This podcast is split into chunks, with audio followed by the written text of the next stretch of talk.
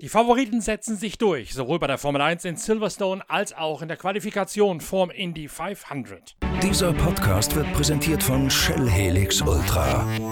Das Premium-Motorenöl für deinen Motor.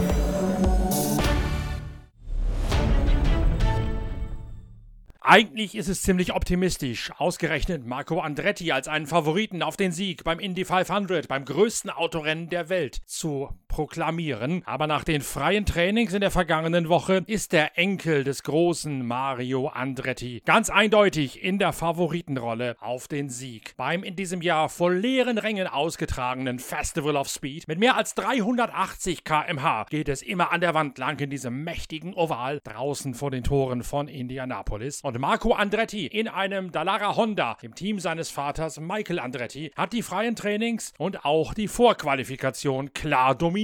Entsprechend geht er auch als Favorit in das Einzelzeitfahren der besten neun hinein. Jenes Einzelzeitfahren, in dem sich am Sonntag die ersten drei Startreihen formiert haben. Nicht dabei ist der amtierende Titelverteidiger Simon Pagenaud aus Frankreich. Wie alle Chevrolet-Piloten mit Ausnahme von Rinus VK hat er ein Waterloo erlebt. Das Team von Roger Penske nicht gut genug sortiert in der Vorqualifikation, hat es nicht unter die ersten neun geschafft. Trotzdem versichert Simon Pagenaud, der auch Exklusivkolumnist unserer Zeitschrift Pitwalk ist, sei es ein befreiendes Gefühl, in dieses Rennwochenende als einer von acht Siegern ins Indy 500 reinzugehen, als einer von acht Teilnehmern im ganzen Starterfeld also, die dieses Rennen in der Vergangenheit schon einmal für sich haben entscheiden können. Uh, it's massive. It's massive. It's um, you know, I actually had a conversation with Haley, my wife, last night. I was like, you know, it's it's you know, it's those moments when you just relax, you sit on the couch, and you say, hey, uh,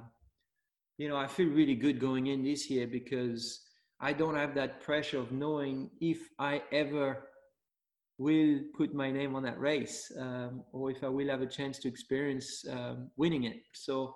Um, you know, when you've done it, it's, uh, it's such a relief. It's such um, a satisfying um, knowledge. Um, you know, it's uh, it's looking back at what you've done and your trophies, and and knowing that you've you've climbed the, the highest peak in racing. Um, so to me, that's uh, very special. It's um, it's a chance also now to race a lot more free. Um, so I can just focus on myself a lot more and, and not worry about the outcome as much. And to me, um, it's always been um, something, I think it's for any athlete, it's something difficult to do to be able to part the outcome and, and not think about it while you race. Um, and I think the athlete that struggle to do that struggle more than others. So now I don't have to worry about this at all. I can just go forward, and that's that's uh, that's something I'm really excited about. Er hätte erst gestern Abend noch mit seiner Frau Haley darüber gesprochen. Wenn man auf dem Sofa sitze, fühle es sich gut an, dass man sich nicht mehr die Frage stellen müsse und dem Druck aussetzen müsse, ob man dieses größte Rennen der Welt je für sich entscheiden könne. Wissen, dass man dieses Rennen schon einmal gepackt hat, könne man auch deutlich befreiter ins Wochenende gehen. Für ihn, für jeden Motorsportler, für jeden Athleten sei es auch eine große Herausforderung, jeweils während des Wettkampfes nicht schon über dessen Endergebnis nachzudenken. Und dieses Gedankenspiel könne er jetzt entkoppeln, dadurch, dass er wisse, dass er schon einmal dieses Rennen für sich habe entscheiden können. Das mache das Ganze mental deutlich einfacher.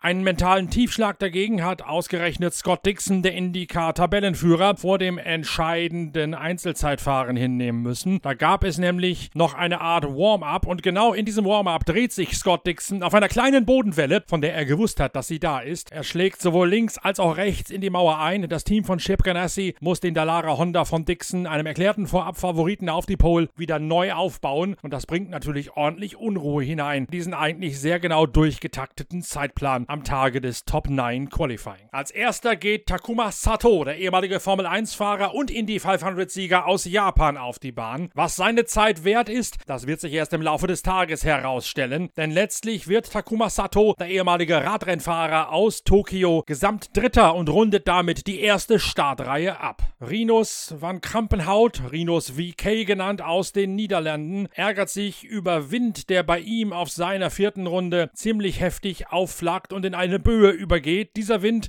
wirft den einzigen Chevrolet im ganzen Starterfeld der Top 9 in ein Übersteuern hinein in der letzten Runde. Für Rinos VK, den gerade mal 19-jährigen Niederländer, Aufsteiger aus der Indy Lights, reicht es so gerade eben nicht, Takuma Sato aus der ersten Startreihe zu verdrängen. VK geht von Platz 4 ins Rennen. Das allerdings für den Aufsteiger, den 19-jährigen, auch schon eine Sensation für sich. Ryan Hunter Ray, Alexander Rossi und Scott Dixon gehen bei der Abstimmung ihrer Autos einen anderen Weg als beispielsweise Sato, VK und auch Marco Andretti. Sie fahren mit Wagen, denen man auf den ersten Blick ansieht, dass sie, wie es im Rennsport amerikanisch heißt, more trimmed out dastehen, also mit flacheren Flügeln ausgerüstet sind. Weniger Luftwiderstand, dadurch aber auch weniger Abtrieb in den Kurven, fast gar keiner bei den kleinen Flügeln, die aussehen wie Hühnerstangen. Die Autos werden sogar noch einmal gesandstrahlt, inklusive des Unterbodens, damit sie wirklich so glatt und strömungsgünstig wie möglich im Wind stehen. Das allerdings ist ein Risiko bei der Reifennutzung, denn die Qualifikation führt ja über vier fliegende Runden und wenn das Auto zu sehr trimmed out ist, also zu stromlinienförmig dasteht, dann kann es schon mal sein, dass man bis zu 6 km/h Speed in der letzten Runde einbüßt. Ganz einfach, weil die Reifen vorher zu sehr gerutscht haben und dann nicht mehr genug Körner drauf sind. Ryan Hunter Ray und Alexander Rossi leiden genau unter diesem Phänomen. Die beiden Teamkollegen aus dem Rennstall von Michael Andretti können deswegen nicht das Maximum aus ihren Dallara Honda rausholen. Scott Dixon dagegen schafft mit dem reparierten Ganassi-Wagen den Ritt auf der Rasierklinge. Trotz der extrem flachen Flügel gehen ihm die Reifen in der letzten Runde nicht in die Knie. Dixon schiebt sich auf Platz 1 vor Takuma Sato und seine Verfolger. Und dann kommt Marco Andretti, der letzte Fahrer, der in den Tag hineingeht. Und erst in der letzten Runde fällt die Entscheidung. Über den in der vorletzten Runde ist Marco Andretti im Rundenschnitt noch langsamer als Scott Dixon. In den beiden Runden zuvor sind sie sogar noch gleich auf. Dann allerdings profitiert Marco Andretti davon, dass sein Auto den einen Ticken mehr Anpressdruck hat und dass er deswegen auf der letzten fliegenden Runde schneller ist als Scott Dixon. Damit fängt Marco Andretti Scott Dixon noch ab. Andretti startet von der Pole, Dixon neben ihm innen in der ersten Reihe. Takuma Sato auf dem dritten, auf dem äußeren Startplatz von Reihe 3. Damit steht fest, wie das Indy 500 am kommenden Sonntag gestartet wird. Allerdings gibt es diese Woche noch jede Menge weiterer freier Trainings- und Vorbereitungsfahrten, um sich zu rüsten auf das große Langstreckenrennen des Monoposto-Sports in den USA. Wir haben für euch das ganze Wochenende wiederum alle Augen und Ohren geöffnet und schauen, was sich in Indianapolis tut. Es wird deswegen eine ganze Menge Podcasts und auch Videos geben aus dem großen Nudeltopf. Zuschauer sind nicht dabei, wir allerdings sehr wohl und wir haben schon nachher das nächste Video auf der Internetseite pitwalk.de mit den Bewegtbildern mit der Zusammenfassung des heutigen Top 9 Qualifyings.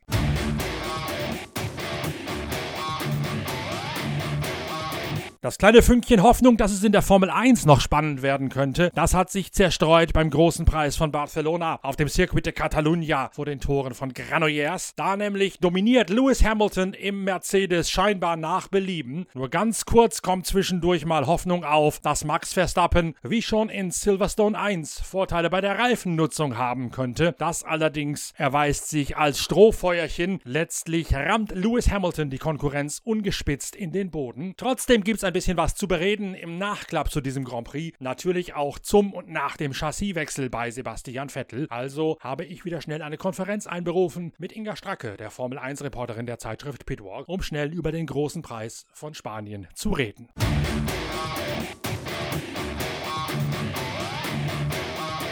Eigentlich hatten wir ja gedacht, dass vielleicht die Hitze ein bisschen Spannung ins ganze Geschehen reinbringen könnte. Und ich hatte vorher auch mal so ein bisschen hin und her gerechnet und gedacht, guck mal, wenn äh, Max Verstappen damals, als den Mercedes die Reifen geplatzt sind in Silverstone, seinen Boxenstopp nicht gemacht hätte, sondern durchgefahren wäre, das Rennen gewonnen hätte, dann wäre der sogar als Tabellenführer nach Spanien gereist und nicht etwa Lewis Hamilton als Tabellenerster. Dachte, vielleicht gibt's ja doch noch eine spannende Weltmeisterschaft, aber der Illusion sind wir wahrscheinlich beraubt worden mit einer nun mehr als souveränen Siegfahrt von Lewis Hamilton an der Spitze. Am Anfang sah es zwar mal so aus, als ob Max Verstappen schneller fahren könne, weil Hamilton wieder angefangen hat, mit seinen Reifen zu haushalten. Aber als der offenbar gemerkt hat, dass dieses Mal kein Reifendrama dreut, da hat er einfach das Rennen ganz sicher nach Hause gefahren und alle anderen mehr oder minder stehen lassen. Ja, äh, gute Zusammenfassung. Man könnte das Ganze noch mit ein paar Zahlen untermauern. Der liebe Lewis hat nämlich einmal mehr einen neuen Rekord eingefahren. 156 Mal stand er jetzt auf dem Podium. Mehr als alle anderen je zuvor. Das hat vor ihm noch keiner geschafft. Und ähm, ja eigentlich äh, mehr als souverän, äh, so quasi in Anführungszeichen im Schlaf. Ähm, das nicht nur in Anführungszeichen, sondern der Lewis hat direkt nach dem Rennen sogar gesagt, er war so in seinem Tunnel in the days, wie er gesagt hat, dass er nicht mal wusste, dass schon letzte Runde ist. Das heißt, so langsam können wir uns darauf einstellen, dass sämtliche noch bestehenden Schumacher-Rekorde auch fallen und dass Lewis Hamilton der neue unumschränkte Platzhirsch in der Formel 1 werden wird. Also man muss da wirklich schon den Hut ziehen. Vor Lewis und vor Mercedes. Das ist absolute Perfektion. Äh, die Konkurrenz wird einfach in Grund und Boden gefahren.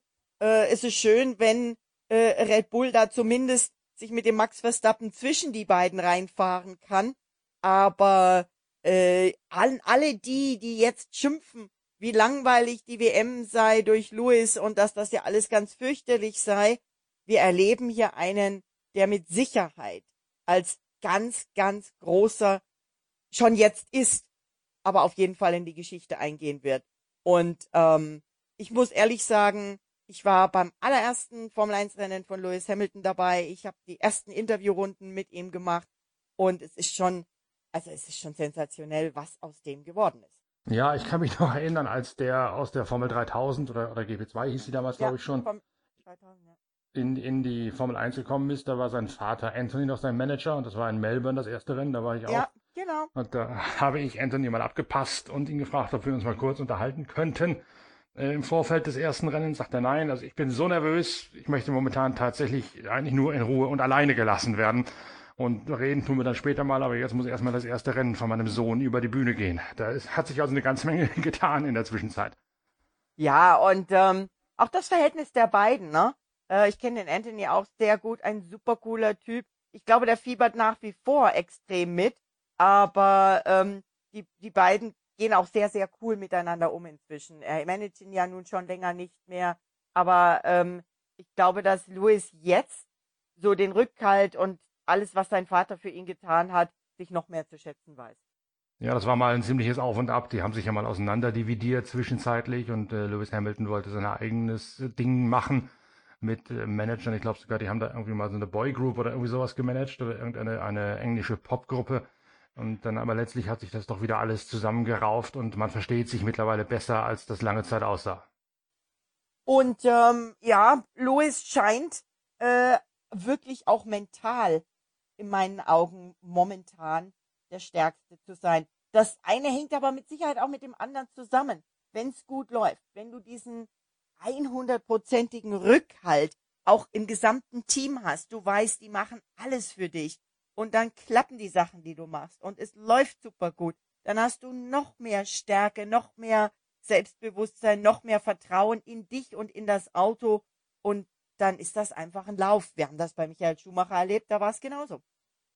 Und das Ganze schaut jetzt ja auch schon schwer nach Vorentscheidung in der Weltmeisterschaft aus, denn Red Bull scheint nach wie vor zu inkonstant zu sein, auch wenn es zwischendurch, wie gesagt, so ausschaute, als könnte Max Verstappen da mal rankommen. Über die Distanz war es dann wieder ein Schuss in den Ofen. Und Valtteri Bottas, der einzige, der ebenbürtiges Material hat, ist an diesem Wochenende erneut klar abgehängt worden. Und der kann sich, glaube ich, schon wieder mit der Silbermedaille anfreunden. Ja, wenn du auf die Punkte schaust, weiß ich nicht mal, ob es die Silbermedaille für den lieben Valtteri wird. 132 Punkte Lewis, 95 Max Verstappen, 89 Valtteri. Äh, das, ähm, ja, das sind ordentliche Schritte. Aber schau mal auf die Konstrukteurszahlen. Äh, Mercedes 221, Red Bull 135, Racing Point trotz der 15 Punkte, die sie verloren haben, schon wieder bei 63 auf Platz 3. Äh, McLaren und Ferrari erst auf Platz 5. Ja, und Racing Point schien ja zwischendurch sogar mal imstande zu sein, mit Lance Stroll noch viel weiter vorne reinzufahren, sogar auf Treppchenkurs schienen die zwischendrin mal zu sein. Letztlich waren sie dann doch zumindest hinter Max Verstappens Red Bull äh, nur dritte Kraft, aber immer noch vor den Ferrari und überhaupt ist ja zu Ferrari zu sagen, einiges zu sagen, genauer gesagt. Zuerst einmal hat sich äh, der Chassiswechsel, den wir seit zwei, drei Ausgaben von unserem Pitcast und unserem YouTube-Talk plädieren, äh, ausgezahlt zu haben. Zwar nicht im Gesamtbild, aber sehr wohl im Innenverhältnis zwischen Charles Leclerc und Sebastian Vettel. Denn Sebastian Vettel ist plötzlich spürbar näher rangekommen an Charles Leclerc. War im Qualifying zwar noch langsamer, aber ich glaube, das ist durchaus standesgemäß, dass der Jüngere, der ihn ja letztlich auch seinen Platz gekostet hat, schneller ist als Sebastian Vettel, das wussten wir vorher. Aber eben ist äh, das Delta, der Abstand ist nicht mehr so eklatant, wie er gewesen ist. Und im Rennen hat Sebastian Vettel dann sich durchgesetzt gegen den Willen seines Kommandostands und eine Einstoppstrategie gefahren, die eigentlich so nicht geplant gewesen ist und hat sich damit zwischenzeitlich sogar mal unter die ersten drei, unter die ersten vier gefahren. Letztlich waren die Reifen nicht imstande, das äh, ganz durchzustehen aber er war mal plötzlich vorne mit drin und ist dann, das hätte er sich vor zwei Wochen auch nicht träumen lassen, sogar von den Fans zum Fahrer des Rennens gewählt worden. Und das war, glaube ich, nicht nur ein Mitleidsbonus. Nein, das war es nicht. Die fanden das wirklich super. Er ist ja immerhin wirklich von elf vorgefahren. Äh, und ähm, wie du schon sagst, teilweise eben sogar vor auf Platz fünf. Den konnte er nun nicht halten wegen der Reifen. Aber äh, dieser siebte Platz ist mehr als ein Achtungserfolg. Und ja, weil du sagst Qualifikation, das waren 2000 Sekunden, die Vettel auf die Top 10, also Q3 gefehlt haben. Äh, da, so nahe äh, hätte er sich wahrscheinlich in Silverstone nicht geträumt dran zu sein. Auf der anderen Seite wäre dann vielleicht ähm, auf Platz 9 oder 10 gelegen, hätte keine freie Reifenwahl gehabt. So hat er als elfter freie Reifenwahl, ähm, hat äh, natürlich auch als erster hinter den Top 10 äh, die alle mit Softs gestartet sind, äh, die Mediums genommen und dachte eigentlich schon, dass er länger draußen bleiben könnte mit den Mediums. Er hat nicht viel dazu gesagt. Ich muss ehrlich sagen, ich war sehr erstaunt. Ähm, Charles startet auf Softs, Sebastian auf Mediums und dann holen, holt Ferrari die beide in der gleichen Runde zum Reifenwechsel rein. Hätte man den Sebastian mit diesen Mediums vielleicht noch ein paar Runden länger draußen gelassen. Wer weiß, wie es dann am Schluss ausgegangen wäre. Aber er ist schon enorm lang dann am Schluss mit diesen Softs gefahren. Und du sagst bei Ferrari, da muss man über einiges reden. Ähm, Thema Charles kommen wir noch zu. Eine kuriose Geschichte. Thema Sebastian, der jetzt übrigens 3001 WM-Punkte hat und damit erst der zweite in der gesamten Formel 1 Geschichte nach Lewis Hamilton ist, dem das gelungen ist. Äh, der hat das Ganze vielleicht schon mit ein bisschen ja, einer Art Galgenhumor, würde ich sagen, genommen. Es war wieder mal ein legendärer Funkverkehr. Sebastian fragt, ähm, ja, es war so etliche Runden vor Schluss, ähm, fragt, Jungs, ähm, was machen wir mit der Pace? Was soll ich mit den Reifen machen? Ähm, wie, wie wollen wir das Ganze planen? Keine Antwort. Fragt nochmal irgendwie so, keine Antwort. Und dann kommt, ja, du musst pushen. Gib Gas und push. Also haben sie dann wohl gedacht, noch, wir machen zwei Stops. Dann war, hat Sebastian nochmal irgendwie so vorgeschlagen Richtung ein Stopp, dann wieder, nee, nee, du musst pushen, dann hat er gepusht, er sagt, die Zeiten waren auch gut, er hat richtig voll gepusht. Und dann auf einmal kommt ein Ferrari-Funkspruch, ähm, meinst du, du könntest vielleicht doch ähm, durchfahren? Sagt er, da war ich ganz schön angekratzt, denn ähm, das war so, ach, ja, könnten wir ja vielleicht doch machen. Und er hat es doch vorher vorgeschlagen. Und ähm, es kursieren inzwischen in den sozialen Medien Fotos ähm, äh, mit der Überschrift, ähm, es ist gar nicht toll, wie die Ferrari-Strategie, wie das Ferrari-Strategie-Department ähm, hier kritisiert wird. Es hätte doch super Arbeit geleistet. Ja, und da sitzen also diese vier, fünf äh, Ferrari-Leute an der Boxenmauer und auf jedem äh, Körper ist Sebastian Vettels Kopf montiert. Ich glaube, das sollten wir uns mal für morgen für unseren YouTube-Talk auf dem YouTube-Kanal der Zeitschrift Pitwalk aufbewahren. Da haben wir ja letztes Mal schon drüber gesprochen, wie solche Strategien gemacht werden mit Programmen, mit der ganzen Berechnerei. Äh, wir haben Lukas Luhr morgen dabei. Wir werden Timo Rumpfgeil, den Teamchef vom Team Motopark, wieder mit dabei haben. Da können wir da sicherlich noch ein bisschen mehr einsteigen, warum Ferrari da eigentlich dermaßen hin und her murkst und die, die Strategie nicht sonderlich treffsicher auf die Reihe bringt momentan. Aber du wolltest noch was zum Ausfall von Charles Leclerc auch sagen. Der war ja auch durchaus Ohnsorgtheater oder Komödienstadelreif, wenn man sich da mal hinter die Kulissen reinversetzt. Ja, wie kurios. Also, ich meine, ähm, sein, sein Motor schien auszusetzen. Ähm, übrigens ähm, auch so, so beim Einlenken in die Kurve. Ich erinnere da mal ähm, an den, den Kommentar äh, unseres äh, Zuhörers, Zuschauers, äh, über den wir letztes Mal gesprochen hatten, der mhm. sich da diese ganzen Ausbruch, äh, Heckausbruchmanöver von Sebastian Vettel analysiert hat. Also bei Charles setzte der Motor aus und Ferrari ähm, antwortete oder schrieb dann auch ganz gleich äh, in unsere Media-WhatsApp-Gruppe, dass das äh, ein Problem mit der Elektrik sei und dass man prüfen müsse, was passiert ist. Charles stand am Streckenrand, da hätte man ihn auch ganz schlecht bergen können und hat probiert, das Auto nochmal anzumachen. Das ging nicht, dann wollte er aussteigen und hat seinen Sitzgurt gelöst. Das ist ja jetzt nicht so ein Sitzgurt wie bei uns in jedem normalen Auto, sondern der ist ähm, schon sehr ähm, kompliziert und ähm, sehr fest, sagen wir mal, weil er ja auch diese ganzen Gehkräfte aushalten muss, hat den aufgemacht, hat dann aber warum auch immer nochmal versucht, das Auto zu starten und auf einmal ging es an. Also Sitzgurt auf, Auto geht wieder an. Sollte man sich vielleicht für das normale Auto daheim äh, nicht merken, wenn man Probleme hat, aber beim Ferrari scheint es zu funktionieren. Dann ist er abgefahren und hätte eigentlich, denn er darf ohne Sitzgurt nicht fahren, hätte eigentlich sofort an die Box, hat aber dann erstmal noch, ich glaube, sogar zwei Runden gedreht, ähm, bevor er dann an die Box gekommen ist, wegen des Gurts, dann haben die, ähm, die Mechaniker direkt, ich glaube drei oder vier, sich in das Cockpit reingebeugt, haben versucht, den Gurt zuzumachen. Und ähm, ob er jetzt nun wegen des Gurts, weil der nicht mehr zuging, oder wegen des Autos, weil es beim Gurt zumachen wieder ausgegangen ist, da bin ich mir nicht ganz sicher. Aber er musste aufgeben und aussteigen und sah ziemlich enttäuscht, aber auch extremst verschwitzt aus. Quintessenz vom ganzen Wochenende. Ferrari nach wie vor zu langsam. Äh, Vettel aber durch den Chassiswechsel zumindest näher dran am Teamkollegen Charles Leclerc, auch wenn die alte Hackordnung, dass Leclerc der Schnellere ist, offensichtlich bestehen bleibt. Alles weitere, Inga, würde ich sagen, äh, ja. machen wir dann schon morgen in dem Videotalk auf dem YouTube-Channel der Zeitschrift Pitwalk. Wie gesagt, dann wieder mit Lukas Luhr und mit Timo Rumpfkeil, der aus dem Urlaub wieder aufgetaucht ist. Und wir hören uns morgen wieder, oder? Das tun wir, aber ich wollte dazu noch was sagen. Ich würde nicht sagen, dass Charles Leclerc notwendigerweise der Schnellere ist, aber was ich hochinteressant fand, ab dem Moment, äh, als Charles Leclerc ausgeschieden ist, schien sich äh, Ferrari darauf zu besinnen, dass sie jetzt nur noch einen Fahrer haben, der für sie Punkte holen kann.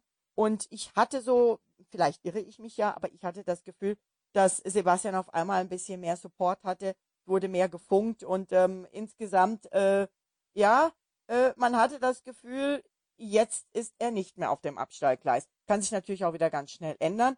Äh, es war auch alles äh, ein bisschen interessant, was nach dem Rennen passierte.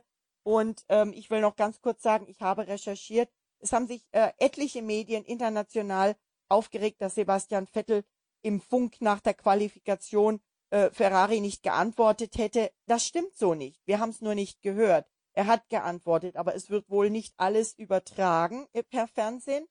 Und ähm, es gab äh, der, äh, es gab eine Funkkommunikation, die fand statt und diese Information äh, habe ich aus einer sehr zuverlässigen Quelle und ähm, das äh, war also nicht so, dass er nicht gefunkt hat und äh, er hat sich sehr wohl mit Team ja, aber der Eindruck, dass er plötzlich dann doch wieder in der Gunst des Teams gestiegen ist, als der andere stand, der ist sicherlich nicht von der Hand zu weisen. Der liegt ja auch nahe bei der derzeitigen Konstellation bei Ferrari. Wie gesagt, ja, mehr also dann mein, morgen im YouTube-Talk, der dann morgen um 11.30 Uhr online gehen wird mit Lukas Luhr, mit dir, Inga Stracke und mit Timo Rumpfkeil. Alles klar.